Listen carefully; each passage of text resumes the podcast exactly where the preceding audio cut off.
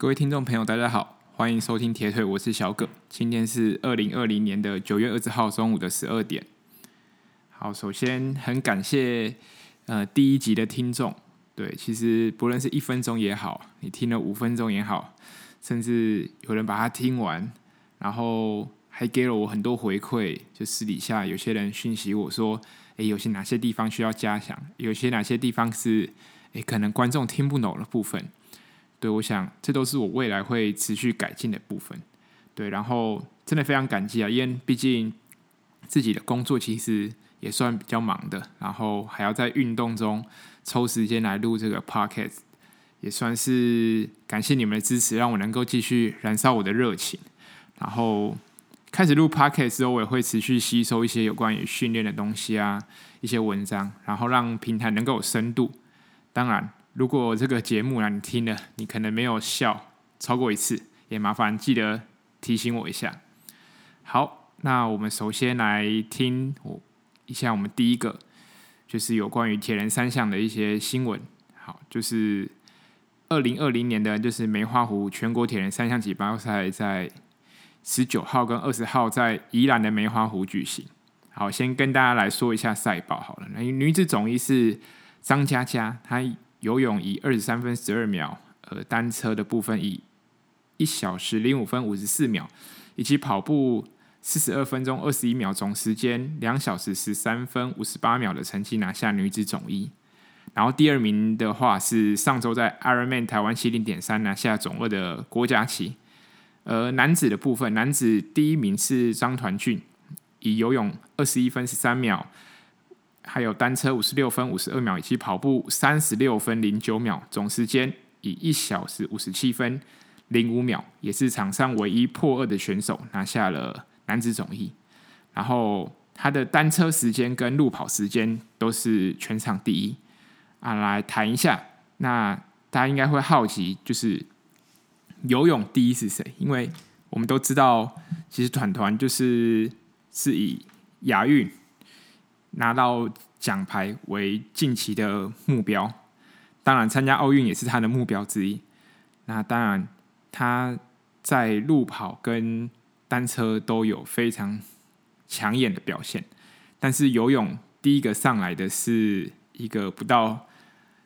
二十岁的选手啊，他是潘子毅啊，这次他拿下全场第四名。他他的游泳成绩是二十分四十八秒啊，领先第二名将近二十秒的成绩。这个游泳成绩来说是非常杰出的表现。对，因为大家都知道奥运就是一千五百公尺，所以大家基本上游泳能上岸的时间应该都是算蛮接近的。好，那我们来谈一下这位游泳的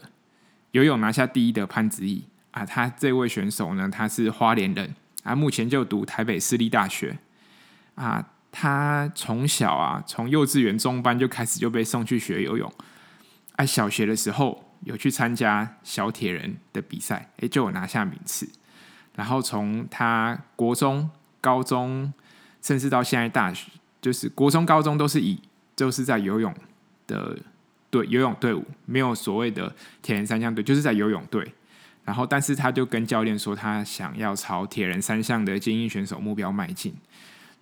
所以可以看得出来，游泳成绩他非常突出，但是在单车的表现上可能有待加强。对，然后也稍微提一下，就是这位选手是去年青土耳其青少年欧洲杯铁人三项中全场拿下第二名，也是唯一前十名唯一的亚洲面孔。然后觉得从小学游泳这件事情，嗯、对一个选手来说真的蛮重要的。对，像。像我个人而言，我从小也是学游泳，对，因为就是我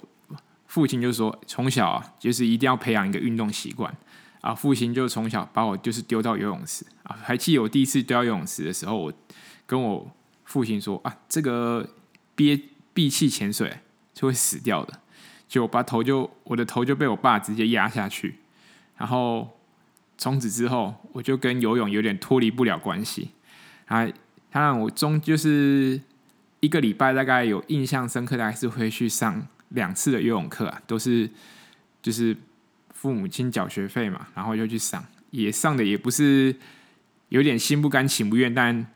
就是毕竟还是维持了一个习惯，然后一路到了国中啊，大概接近国三的时候，因为课业暂停啊，结果现在回头看，当初课业也没有弄得多好，然后游泳反而停掉了，但是虽然现在在自己个人在比赛游泳的成绩也不是算非常好，当然也不差，就是很很普通，有待加强的。但是也很感谢当初父母有把我丢到游泳池，让我维持了一个好习惯。然后当然游泳这个项目呢，在很多人就是三铁部分都是卡关的，因为可能有人从小不是学游泳出身的，然后铁人三项比赛都是在开放性水域，啊，脚碰不到地就会让你很紧张。所以，呃，游泳是蛮多人就是。可能他他接触了单车，接触了跑步，啊，还要跳进铁人三项这个圈子，是这个是他很大的一个障碍。当然，我觉得游泳既然也是三项之一，他也没有练不起来的理由。我觉得只要有心，其实慢慢的、慢慢的从安全开始，一步一步，一定可以就是完成。哎，从出铁，甚至到游到一千九百公尺的。超半铁，甚至是三千八的超铁，对，我想慢慢来，我想一定可以有一天，大家可以克服这样的一个障碍。对，好，这样子谈完了，好，那我稍微带到一下，就是这个梅花湖的比赛好了，因为我之前也有参加过，二零一六年的九月也有参加过。好，我稍微分享一下这个比赛跟赛道，我比较有印象深刻的部分啊，因为他那个。下水的地方就是分两边啊，一边是先给呃还没下水之前人可以先做暖身的部分，然后一边就是还有个平台可以直接跳下水，就是比比赛的部分。然后那时候练习的部分，我就看到哇，有几个鸭子啊，还是鹅，我忘了，反正就是水上有生物在那边飘来飘去。你看到水上有生物，你就知道下面大概。到底是什么样的情况？然后比赛一开始，哔一声下去，那时候就直接往下跳，不知道是跳得太深还是怎样，就是那时候技巧也不是很好，哎，脚呢不小心踩到那个地下，地下哦，这是真的有踩到东西，然后软软的东西，然后脸就是被一些不明的物体就往脸上喷，就觉得蛮恶心的。对，但真的是，但你你也不管啊，你也你就是要游啊，直接开始了，大家就是拼命的往前游。对，所以如果你对水域的部分有洁癖的话，梅花湖还是先不要考虑。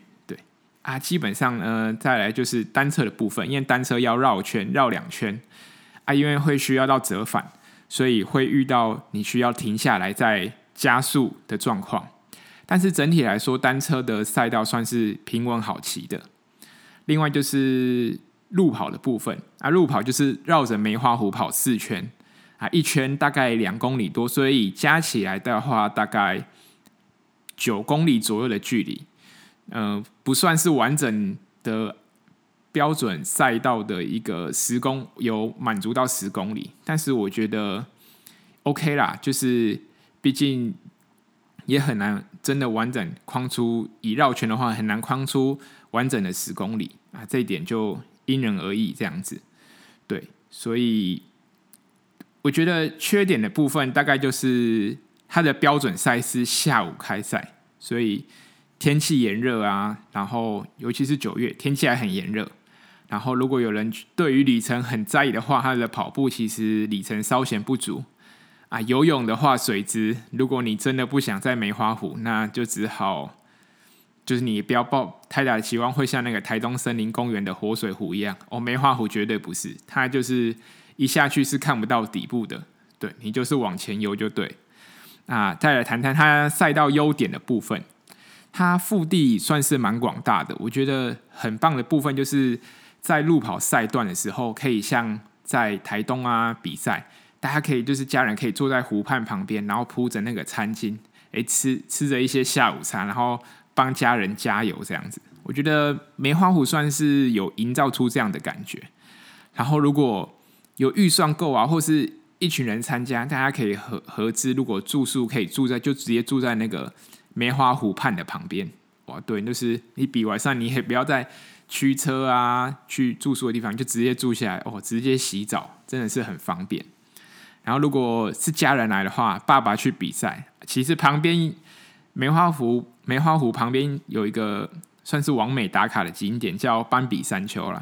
对啊，这是这是也是我近期才知道有这样的一个景点。然后啊，记得因这个太火红了，所以如果要去，麻烦就是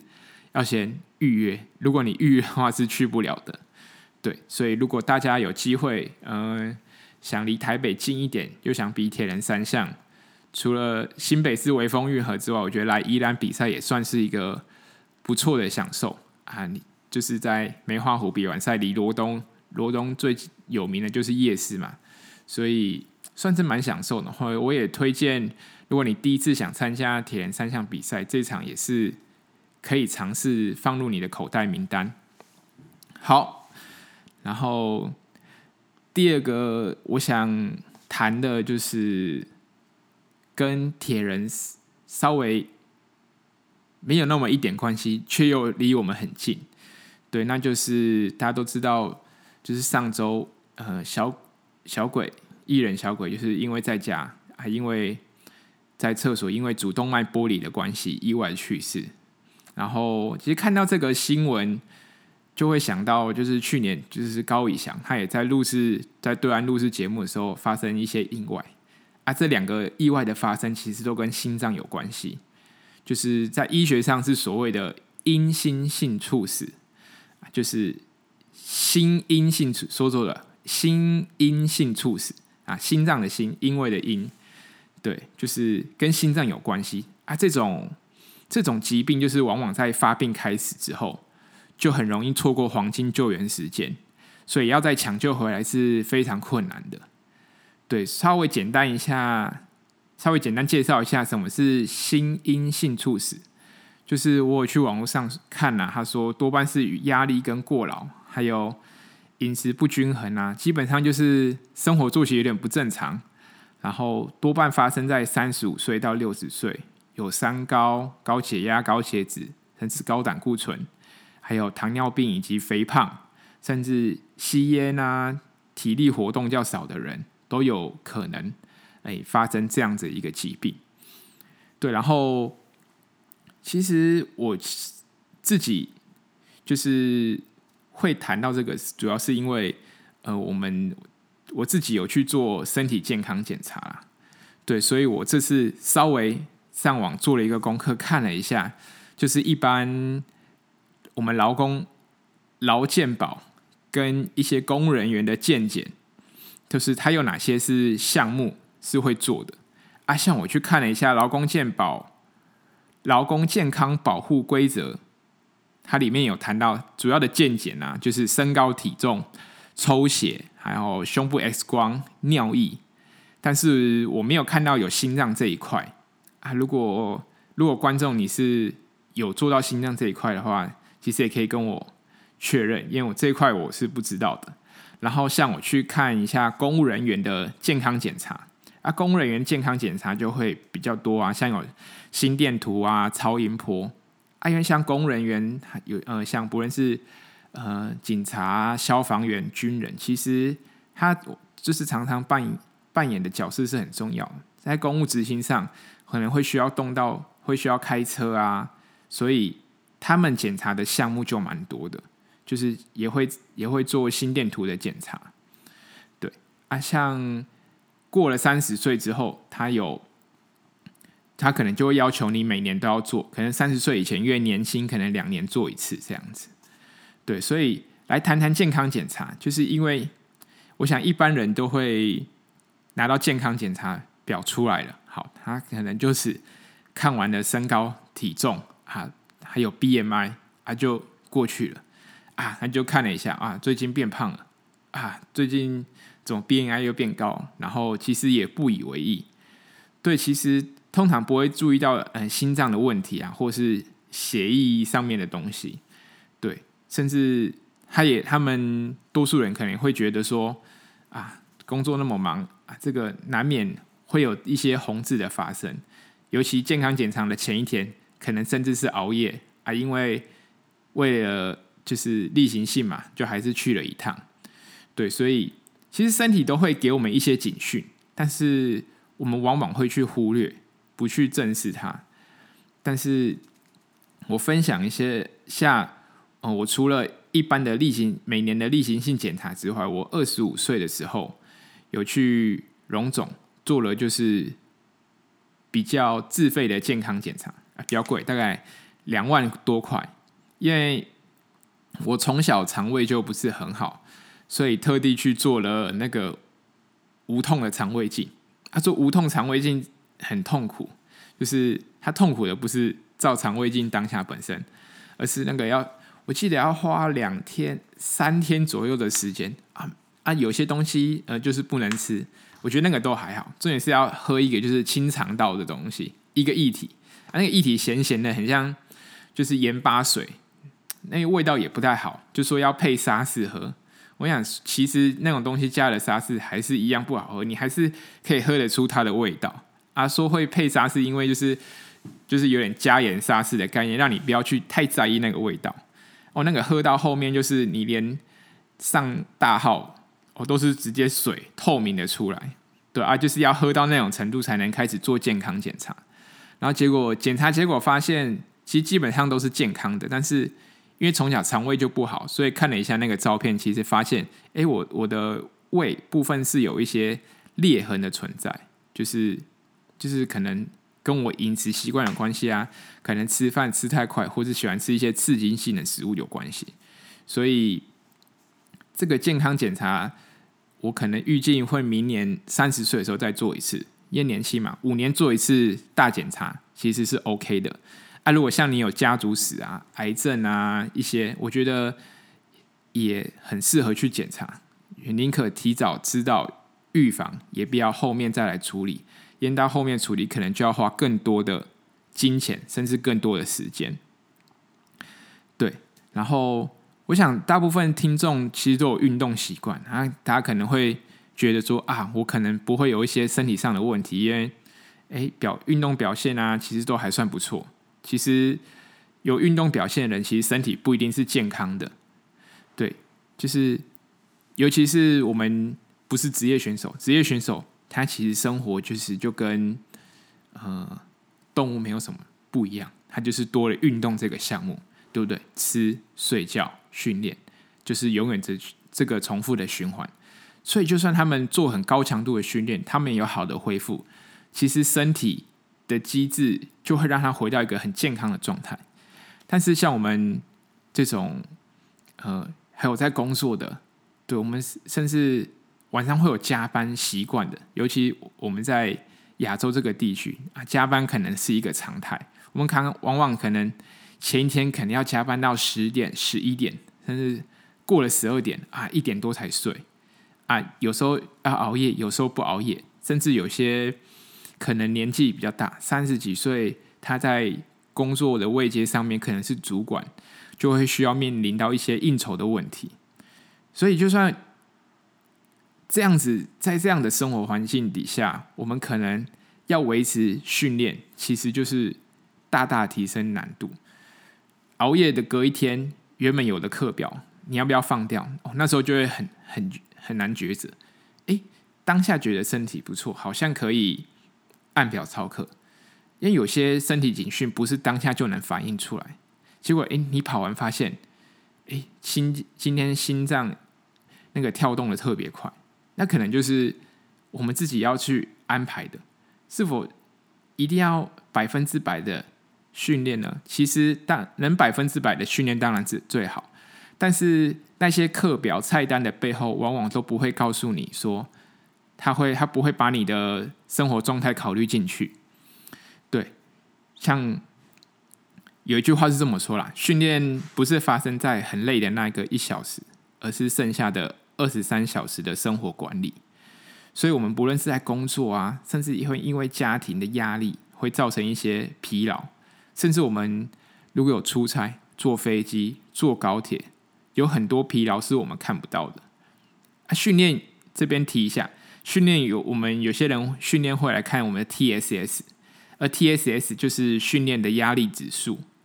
呃。它它的是一个缩写啦，TSS 就是 Training Stress Score，它就是训练量的一种表现形式。就是假设我今天我今天跑跑步啊，无论是跑步、单车、游泳啊，我今天可能是跑比较重的课表，或是今天的距离啊，周末可能比平日还要更长，那我们 TSS 就会增加。啊，我们就是会算一下，哎，TSS 一个礼拜累积起来，我大概多少？我们会去控制。诶，这样太多了，是我就要去去去递减。诶，如果这样太少，诶，我们在下个周期会就可以把它增加。就是透过这样子的一个数据显示的方式来去判断说，诶，我们这个礼拜训练是多是少，是好还是诶可以再做加强这样子。所以很多时候我们不是职业的选手，我们会有很多其他外在因素。这些外在因素产生的所谓的压力是我们看不到的。当这些看不到的压力，然后再加上我们的训练加在一起，如果不去适当的控制，可能就会造成 overtraining 的，就是过度训练的一个状况产生。啊，当然过度训练很轻一点，则是哎，你就是会有一种哎不想练啊，懒懒散散的感觉。重一点，可能就是直接造成我们身体的伤害，这个都不好。所以，嗯、稍微总结一下，我觉得，嗯、我觉得要善用一下资源。其实，不论在哪个工作环境，我觉得如果有机会能去做健康检查，甚至定期的，或是呃，可能三到五年做一次大体检，其实都不是坏事。就利用 off season 的时间。然后重新检视一下身体的状况，照一下心心脏啊，尤其是我们的心脏，甚至肠胃。我们吃很多吃的东西，像那些果胶啊，有些都不是那种东，有些都很科学。我是觉得还是要保持一点疑虑啦。对啊，尤其是心脏，有些人练练心脏练间歇啊，速度跑很多，甚至他不注意啊，一些我们又喜欢喝咖啡，如果有喝咖啡习惯的话。其实我们心脏多多少少会有一些受损，像类似的那种闭锁不全，我觉得都要去定期做检查。他如果像我们有时候工作稍微睡眠不足，或是怎么样，其实有时候脑部会痛，其实身体会带给我们警讯。我觉得不要忽略它，去正视它。累了就休息，没关系。我呃，训练是一个很长的阶段，不会因为。放掉一次的训练，一周的训练，而导致后面的训练会白费功夫。不会的，训练一百分能做到九十分，甚至八十分，已经很了不起了。所以不要把自己逼太紧。有时候假日啊，出去走走，散散心，也都是很不错的方式。好，我们节目今天就到这边，然后来稍微提一下啊，就是。第一次接触 Podcast，所以我是用 SoundOn 这个平台啊，就算然后现在在 Apple Podcast 已经可以听得到我的节目。然后如果你不是苹果手机，你也可以在 Spotify 甚至 KKBox 也都听得到。所以如果不嫌弃的话，欢迎到 Apple Podcast 留言，哎，给我评价，然后告诉我你们想要听什么，呃，未来想要